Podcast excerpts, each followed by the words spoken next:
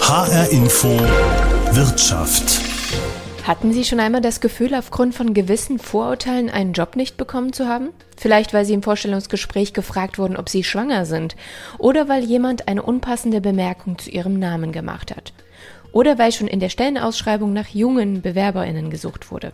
Alle drei Situationen können ein Indiz dafür sein, dass Sie diskriminiert wurden. Und das ist in Deutschland verboten. Blicken wir jetzt darauf, wie sich Diskriminierung in der Arbeitswelt zeigt, wie sich Betroffene wehren können und wie wir damit umgehen.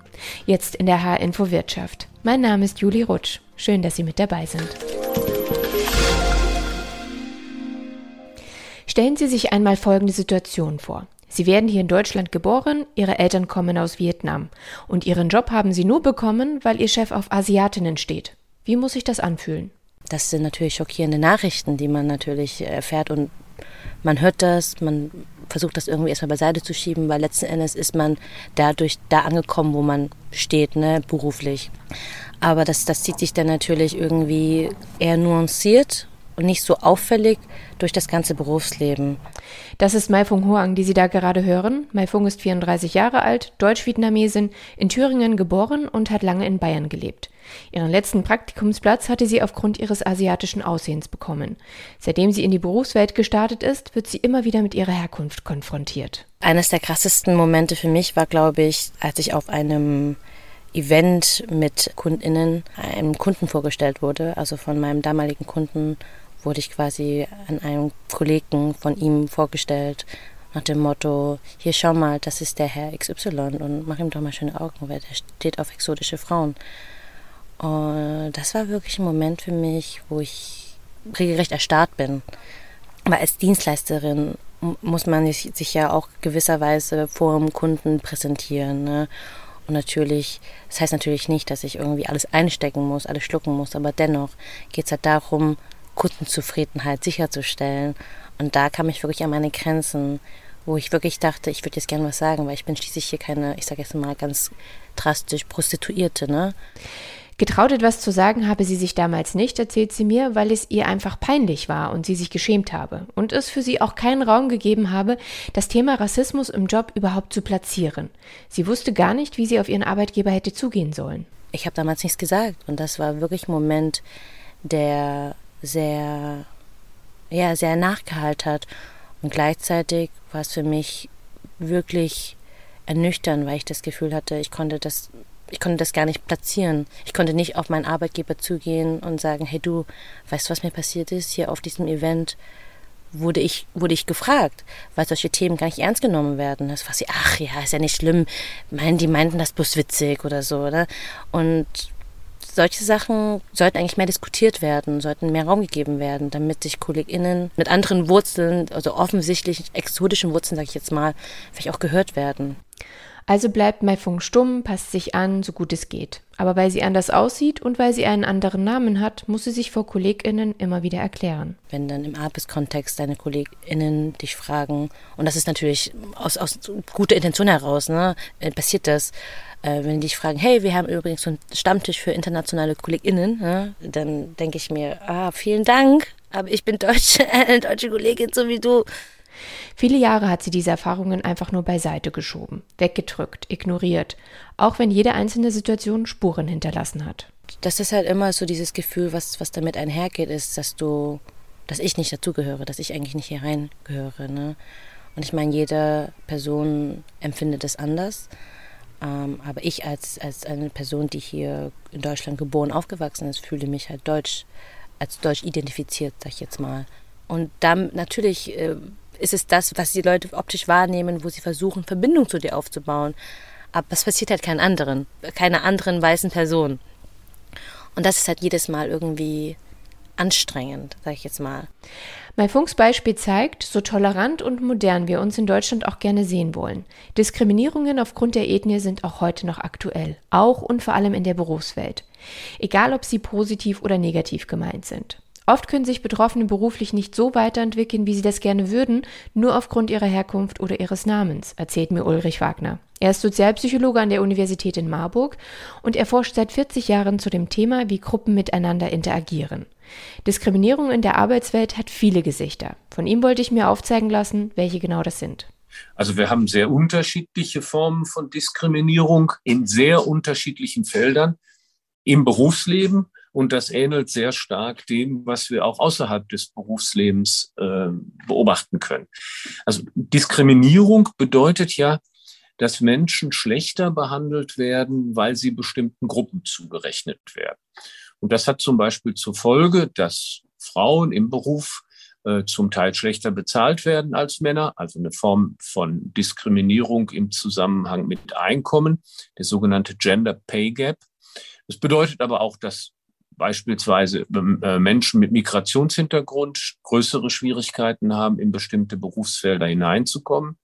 Es kann auch bedeuten, dass junge Familien im beruflichen Kontext Schwierigkeiten haben, aufzusteigen, in bessere Gehaltspositionen hineinzukommen. Ich würde mir gerne mal ein besseres Bild davon machen, wie das in der Praxis genau aussieht. Können Sie ein paar Beispiele nennen, die sich immer wieder abspielen?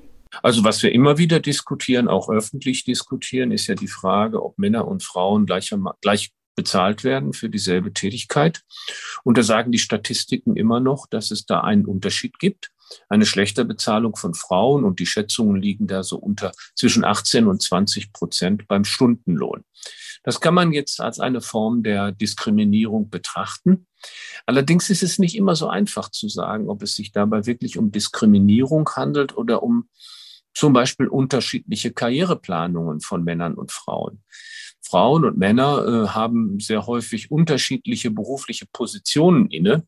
Auch das kann man wieder als Diskriminierung betrachten, wenn der Mann sozusagen häufiger der Chef wird und die Frau eben häufiger nicht. Es kann aber eben, wie gesagt, auch eine Form von aktiver Karriereplanung sein, dass Frauen vielleicht ein größeres, einen größeren Wert darauf legen, dass ihre Work-Life-Balance stimmt und Männer einfach äh, völlig unreflektiert jede bessere Position annehmen, um sich weiter auf der Karriereleiter nach oben hin zu bewegen. Wenn wir mal auf die anderen Formen von Diskriminierung schauen, zum Beispiel Diskriminierung aufgrund einer anderen Ethnie oder Diskriminierung aufgrund von Alter, wir haben ja auch Altersdiskriminierung, was können Sie denn da für Beispiele erkennen? Also relativ gut erforscht ist tatsächlich äh, Diskriminierung aufgrund der ethnischen Zugehörigkeit von Beschäftigten. Ähm, wiederholt Studien, die zeigen, dass Menschen, die einen nicht typisch deutschen Namen haben, im Bewerbungsverfahren äh, schlechtere Chancen haben, in bestimmte Berufsfelder hineinzukommen, als Menschen, die Schmidt, Meyer oder Wagner heißen. Ähm, also da findet tatsächlich Diskriminierung statt. Vielleicht sollten wir auch noch mal drüber reden, warum das so ist. Ähm, aber das ist so ein Beispiel. Anderes Beispiel ist, dass Menschen mit Behinderung nur deshalb, weil sie eine Behinderung haben, dass deren Leistungsfähigkeit von vornherein als schlechter eingeschätzt wird, als sie tatsächlich ist. Und das kann dann eben auch dazu führen, dass sie größere Schwierigkeiten haben, in bestimmte Berufsfelder hineinzukommen, obwohl ihre Leistungsfähigkeit gar nicht so eingeschränkt ist, wie das von der einstellenden Instanz angenommen wird. Schließlich eben auch dann die äh, Frage der Beschäftigung im Alter. Wir haben ja relativ in Deutschland relativ starre Altersgrenzen, wann Menschen das Berufsleben, ihr Berufsleben beenden können oder auch zum Teil verlassen müssen gegen ihre Interessen. Auch das kann man als Form von Diskriminierung ansehen, wenn alleine das äh, gezählte Alter als Hinweis darauf betrachtet wird, dass jemand nicht mehr so leistungsfähig ist und deshalb in den Ruhestand gehen muss. Äh, hier könnte man sich auch andere Entscheidungsformen überlegen. Sagt Ulrich Wagner, Sozialpsychologe der Uni Marburg. Die Antidiskriminierungsstelle des Bundes hat gerade erst Bilanz gezogen. Diskriminierung sei noch immer weit verbreitet. In Studien hat sie herausgefunden, dass es schon in Stellenausschreibungen oder beim Vorstellungsgespräch zu Benachteiligungen kommt. Oft sind die Bewerberinnen sich aber unsicher, welche Formulierungen und Fragen überhaupt erlaubt sind und was sie dagegen tun können. Zum Beispiel wissen viele Menschen nicht, dass sie auf diskriminierende Fragen im Vorstellungsgespräch gar nicht wahrheitsgemäß antworten müssen. Dafür ist es aber wichtig, die eigenen Rechte überhaupt zu kennen. Aber welche Rechte haben ArbeitnehmerInnen? Das wollte ich von Viola Stadler wissen. Sie ist Fachanwältin für Arbeitsrecht in Darmstadt und leitet dort eine eigene Kanzlei. Sie sagt, wer diskriminiert wird, kann sich auf das Allgemeine Gleichbehandlungsgesetz berufen, das sogenannte AGG. Das sei das wichtigste Gesetz, das wir in Deutschland gegen Diskriminierung im Job hätten. Aber was genau umfasst dieses Gesetz? In diesem Gesetz sind bestimmte Merkmale festgelegt, bestimmte Diskriminierungsgründe und die sind auch hier abschließend und nur wenn jemand ähm, aufgrund eines dieser Merkmale benachteiligt wird, ist das, also jetzt sind wir hier im Arbeitsrecht, aber ähm, ist das rechtlich relevant? Ja, und es wäre jetzt mal, um das aufzuzählen, einfach zum Beispiel die Religion oder Weltanschauung, ähm, das Alter, das Geschlecht natürlich. Ähm, das sind ja immer sehr viele ähm, Themen, auch zum Beispiel mit Mutterschaft, ja, mit Frauen. Also das ist halt wirklich abschließend, wenn man jetzt zum Beispiel, weil viele ähm, Menschen, die so zu mir kommen, fragen mich dann zum Beispiel ähm, zu Sachverhalten wegen einer Krankheit und ähm, sagen dann, ja, das ist eine Diskriminierung. Und das ist halt so, also natürlich kann man wegen einer Behinderung diskriminiert werden, aber nicht ähm, nur wegen einer Krankheit, ja. Und ähm, eine Benachteiligung, um das nochmal zu definieren, ist einfach, dass eine Person in einer bestimmten Situation eine schlechtere Behandlung erfährt als eine andere Person in einer vergleichbaren Lage. Das heißt, weder in Stellenanzeigen noch im Bewerbungsgespräch dürfen Menschen wegen dieser festgelegten Merkmale benachteiligt werden.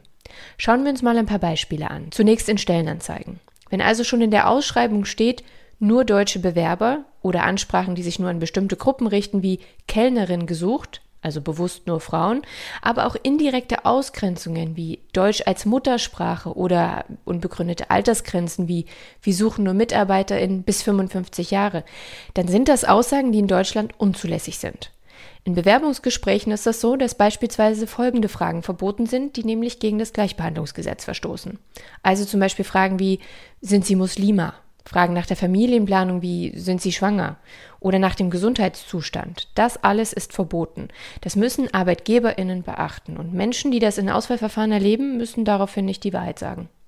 Viola Stadler hat aber auch Beispiele für Diskriminierungen, die später im Job passieren, aber ebenfalls nicht rechtens sind eine Frau und ein Mann bewerben sich für eine Beförderung. Ja, möchten beide diesen Posten haben, haben gleiche Qualifikationen oder die Frau hat vielleicht sogar bessere Qualifikationen.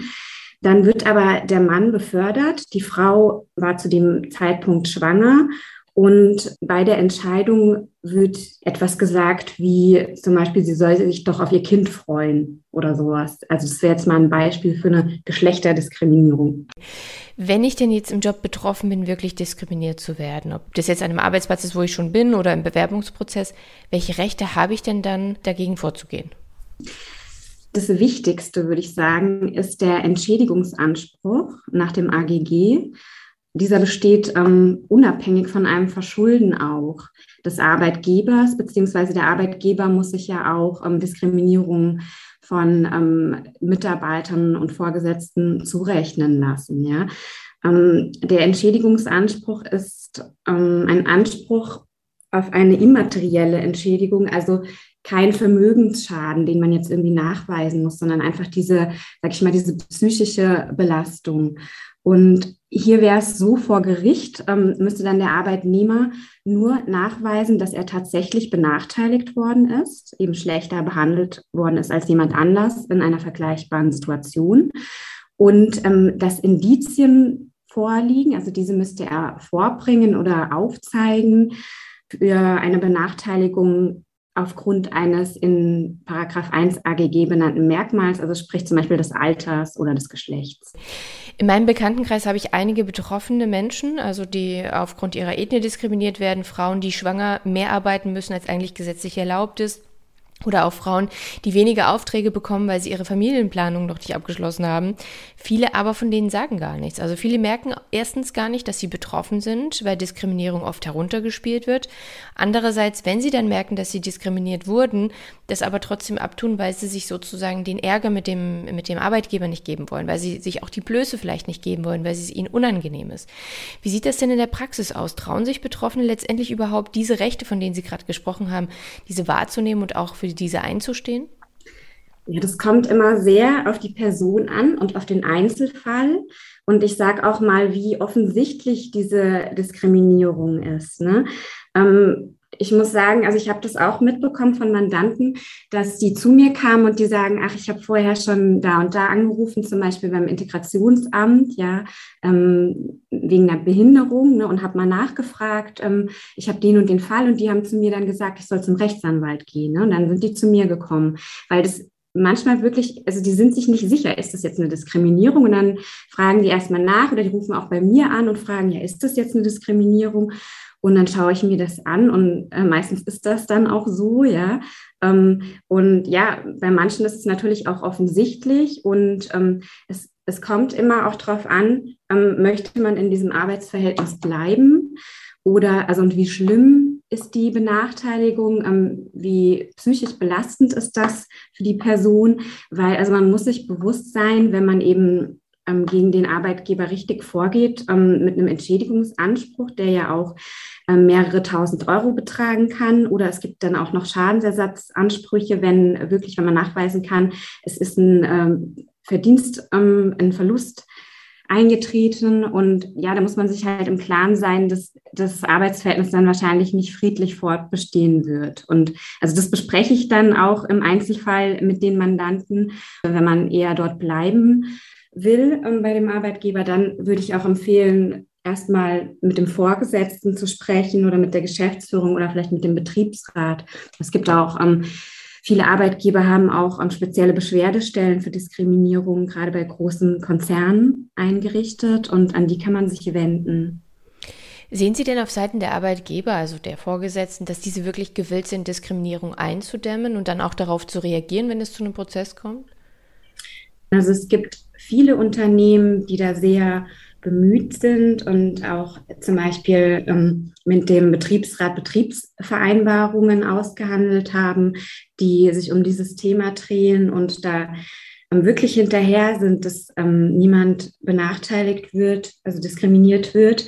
Es gibt auch andere Fälle, dass sich jemand beschwert einfach und dem wird nicht nachgegangen und es wird einfach abgetan. Und erst wenn dann von außen was kommt, also zum Beispiel durch mich, dann ähm, ja, wird halt die Empörung etwas laut und ja, das, das wollten wir ja gar nicht. Und dann sieht es natürlich so aus, als wäre das nicht beabsichtigt. Das weiß man dann immer nicht genau, aber ähm, ja, dann tut es den ähm, Menschen auf jeden Fall leid und ähm, ja, man findet dann auch meistens eine Lösung dafür, wie auch immer die aussieht sagt Fachanwältin für Arbeitsrecht Viola Stadler aus Darmstadt. Sie hat mir erzählt, dass etwa die Hälfte der Betroffenen, wenn sie diskriminiert werden, nichts dagegen unternehmen, aus Angst, den Job zu verlieren. Die nächste Frage, die ich mir also stelle, was wird letztendlich dagegen unternommen, dass es erst gar nicht zur Diskriminierung kommt, dass Betroffene erst gar nicht handeln müssen? Achten denn die Arbeitgeber von heute stärker auf Diskriminierung oder wird dort weiter weggeschaut? Das wollte ich von Ulrich Wagner, Sozialpsychologe der Uni Marburg, noch einmal genauer wissen. Also ich habe schon in dem Bereich, in dem ich einigermaßen Einblick habe, habe ich schon den Eindruck, dass im Verlauf der letzten Jahre und jetzt denke ich tatsächlich 10, 20 Jahre zurück, die Sensibilität für manchmal ungewollte Formen der Diskriminierung größer geworden ist. Wir haben Antidiskriminierungsnormen in Unternehmen, wir haben zum Teil äh, explizit ausgesprochene Verbote von Diskriminierung. Wir haben auch Prozeduren, standardisierte Prozeduren, die Diskriminierung entgegenwirken sollen, wie beispielsweise anonymisierte Bewerbungsverfahren, bei denen die Bewerberinnen und Bewerber zumindest im ersten Schritt, also bei der Vorlage der schriftlichen Bewerbungsunterlagen, kein Bild und auch keinen Namen von sich oder beziehungsweise den Namen beifügen müssen, der aber in den Bewerbungsunterlagen dann für die Einstellungskommission anonymisiert wird, um solche subtilen Formen von Diskriminierung entgegenzuwirken. Und wir haben auch politisch gewollt äh, besondere Fördermaßnahmen für bestimmte Gruppen, sogenannte Affirmative Actions. Und das sind Verfahren, die wir beispielsweise im öffentlichen Dienst kennen, wonach bei äh, Bewerberinnen und Bewerbern mit gleichem Qualifikationsniveau, wenn eine Bewerberin und ein Bewerber mit gleichem Qualifikationsniveau für die Endauswahl äh, übrig bleibt, dass dann die Bewerberin äh, aufgrund ihres Geschlechts den Vorzug bekommt. Also all das sind Dinge, die wir auch strukturell in Unternehmen, in Behörden haben, die in den letzten 20, 30 Jahren eingeführt worden sind. Und das zeigt ja, dass das Bewusstsein für Diskriminierung tatsächlich besser geworden ist, ohne dass man sagen kann, dass sie verschwunden ist. Ähm, jetzt kommen wir nochmal auf diesen Bewerbungsprozess zurück. Das fand ich gerade total spannend. Also ist es tatsächlich eine Lösung, diesen Prozess anonym zu gestalten? Also wie Sie gesagt haben, dass man die Fotos weglässt, dass man den Namen nicht nennt oder dass er nicht einsehbar ist für diejenigen, die dann letztendlich über die Person entscheiden, der dann auch wieder Rückschlüsse gibt auf die Herkunft einer Person. Oder dass auch vielleicht das Alter nicht erwähnt wird, obwohl man ja auch am Hand des Lebenslaufes sich rechnen kann, wie alt eine Person ist und wie viel sie schon erlebt hat im Leben. Glauben Sie wirklich, das bringt etwas? Also ist das wirklich was, was, was am Ende Diskriminierung eindämmen kann? Diese anonymisierten Bewerbungsverfahren können bei bestimmten Prozeduren helfen. Ähm, vor allen Dingen bei Bewerbungsprozeduren, wo es eine große Zahl von Bewerberinnen und Bewerbern gibt. Da ist ja die Gefahr, dass das Vorauswahlverfahren, wenn man die Dutzende oder Hunderte Bewerber, Bewerbungen irgendwie sortieren muss, dass das nach einem relativ mechanistischen äh, Ablauf funktioniert, dass man sich erstmal eine bestimmte Altersgruppe zunächst raussucht und damit fallen andere, die nicht in diese Altersgruppe hineingehören, schon aus äh, rein Routine-Gesichtspunkten äh, heraus. Vor allen Dingen in diesem, in diesem ersten Schritt vom Bewerbungsverfahren können solche anonymisierten Bewerbungen tatsächlich hilfreich sein, gut qualifizierte Bewerberinnen und Bewerber länger im Verfahren zu halten. Man kann natürlich eine Bewerbung nicht ernsthaft bis zum Ende völlig anonymisiert durchführen. Spätestens beim Vorstellungsgespräch taucht ja die Frage oder wird ja erkennbar, welche besonderen Merkmale eine Bewerberin, ein Bewerber ausweisen. Und damit besteht eben die Gefahr, ihn oder sie auch einer bestimmten Gruppe wiederum zuzuordnen. Aber im Zusammenhang mit diesem Vorauswahlverfahren erhöht es die Chancen von äh, Personen aus diskriminierten Minderheiten länger im Verfahren zu bleiben. Was glauben Sie denn, was braucht es darüber hinaus noch? Also was könnten Lösungen sein, um Diskriminierung noch weiter zu unterbinden in der Arbeitswelt? Ich glaube, Diskriminierung in der Arbeitswelt hängt stark zusammen auch damit, wie wir mit unterschiedlichen Gruppen auch außerhalb der Arbeitswelt umgehen. Wir müssen in Deutschland ein Verständnis dafür finden, dass wir eine Gemeinschaft sind, die aus sehr unterschiedlichen Gruppen besteht. Und diese unterschiedlichen Gruppen haben sehr unterschiedliche Qualifikationen. Und wir müssen diese unterschiedlichen äh, Gruppenzugehörigkeiten anerkennen, als gleichwertig anerkennen. Was das, was die, das, das, die Arbeitswelt angeht, hat sich noch viel zu wenig rumgesprochen, wie wichtig es ist, in Betrieben, in Organisationen, aber auch in Arbeitsgruppen ein höheres Maß an Heterogenität herbeizuführen. Gerade bei, bei Aufgaben, die ein höheres Maß an Kreativität erfordern, zeigt sich immer wieder, dass eine heterogene Zusammensetzung der Arbeitsgruppe, die mit solchen Aufgaben äh, äh, zu tun hat, dass eine heterogene Zusammensetzung tatsächlich die Qualität der Lösungen fördern kann. Und wenn man sich das auch im, in der Arbeitswelt, in Betrieben, in Organisationen etwas stärker vor Augen hält, dann wird diese Abwehrhaltung, die man häufig gegen äh, Heterogenität hat, die dann zu Diskriminierung führt, dann wird die vielleicht etwas abgeschwächt. Und das wäre vielleicht ein, ein Zugang insgesamt, ein, äh, ein höheres Maß an Heterogenität in Betrieben und Organisationen zu akzeptieren und damit auch Diskriminierung zu reduzieren. Was glauben Sie denn, wie und wie erfolgreich bekämpfen wir letztendlich in Deutschland Diskriminierung, wenn wir jetzt auf die Arbeitswelt blicken? Mein Eindruck ist, wir sind dabei, Diskriminierung mehr und mehr entgegenzutreten. Sie ist nicht weg und ich bin auch nicht sicher, ob es jemals gelingen wird, Diskriminierung völlig aus der Welt zu schaffen. Das hat viel damit zu tun, dass wir uns als Gesellschaft und auch äh, in, in Organisationen und Betrieben und in der Arbeitswelt immer mehr darüber im Klaren werden, dass es eben Diskriminierung gibt und dass dies unakzeptabel gibt, ist. Man muss aber auch sagen, dass äh, an dieser Stelle äh, auch de, de, der Wechsel des Arbeitsmarktes, also die Tatsache einfach, dass viele Arbeitsplätze nicht besetzt werden können, auch gegen Diskriminierung hilft. Das führt nämlich dazu, dass zum Beispiel bei Einstellungsverfahren weniger nach solchen Merkmalen wie Gruppenzugehörigkeit selegiert werden kann sagt Ulrich Wagner, Sozialpsychologe der Uni Marburg, der sich seit 40 Jahren mit Gruppeninteraktionen auseinandersetzt. Es braucht also einen Kulturwandel in Deutschland, damit sich auch in der Arbeitswelt etwas ändert. Diesen mit voranzutreiben, das hat sich Mai Fung Huang jetzt zur Aufgabe gemacht, nachdem sie selbst im Job diskriminiert wurde. Wir haben sie am Anfang der Sendung schon gehört. Ihren alten Arbeitgeber hat sie mittlerweile gewechselt. Jetzt arbeitet sie als Beraterin für Diversität, Inklusion und Antirassismus. Ich möchte, dass andere KollegInnen mit anderen Wurzeln, mit, ich sage jetzt mal exotischen Wurzeln, dass diese Chancengleichheit erfahren, ja. Und solchen Menschen dann auch irgendwie ein Gehör zu geben und auch eben aufzuklären. Fassen wir noch einmal zusammen, was wir gerade erfahren haben. Diskriminierung am Arbeitsplatz hat viele Gesichter. Über die Hälfte der Fälle wird nicht thematisiert, weil sich die Betroffenen nicht trauen oder den Job nicht verlieren wollen. Auch wenn es klare Gesetze gegen Diskriminierung im Job gibt, stehen nicht alle Mitarbeitenden für ihre Rechte ein. Es braucht neben einem gesetzlichen Rahmen also mehr Maßnahmen, wie etwa anonymisierte Bewerbungsverfahren und mehr Heterogenität in Unternehmen. Das war die HR-Info Wirtschaft. Die gibt es jede Woche bei HR-Info und als Podcast bei allen gängigen Podcast-Apps sowie in der ARD-Audiothek. Mein Name ist Julie Rutsch.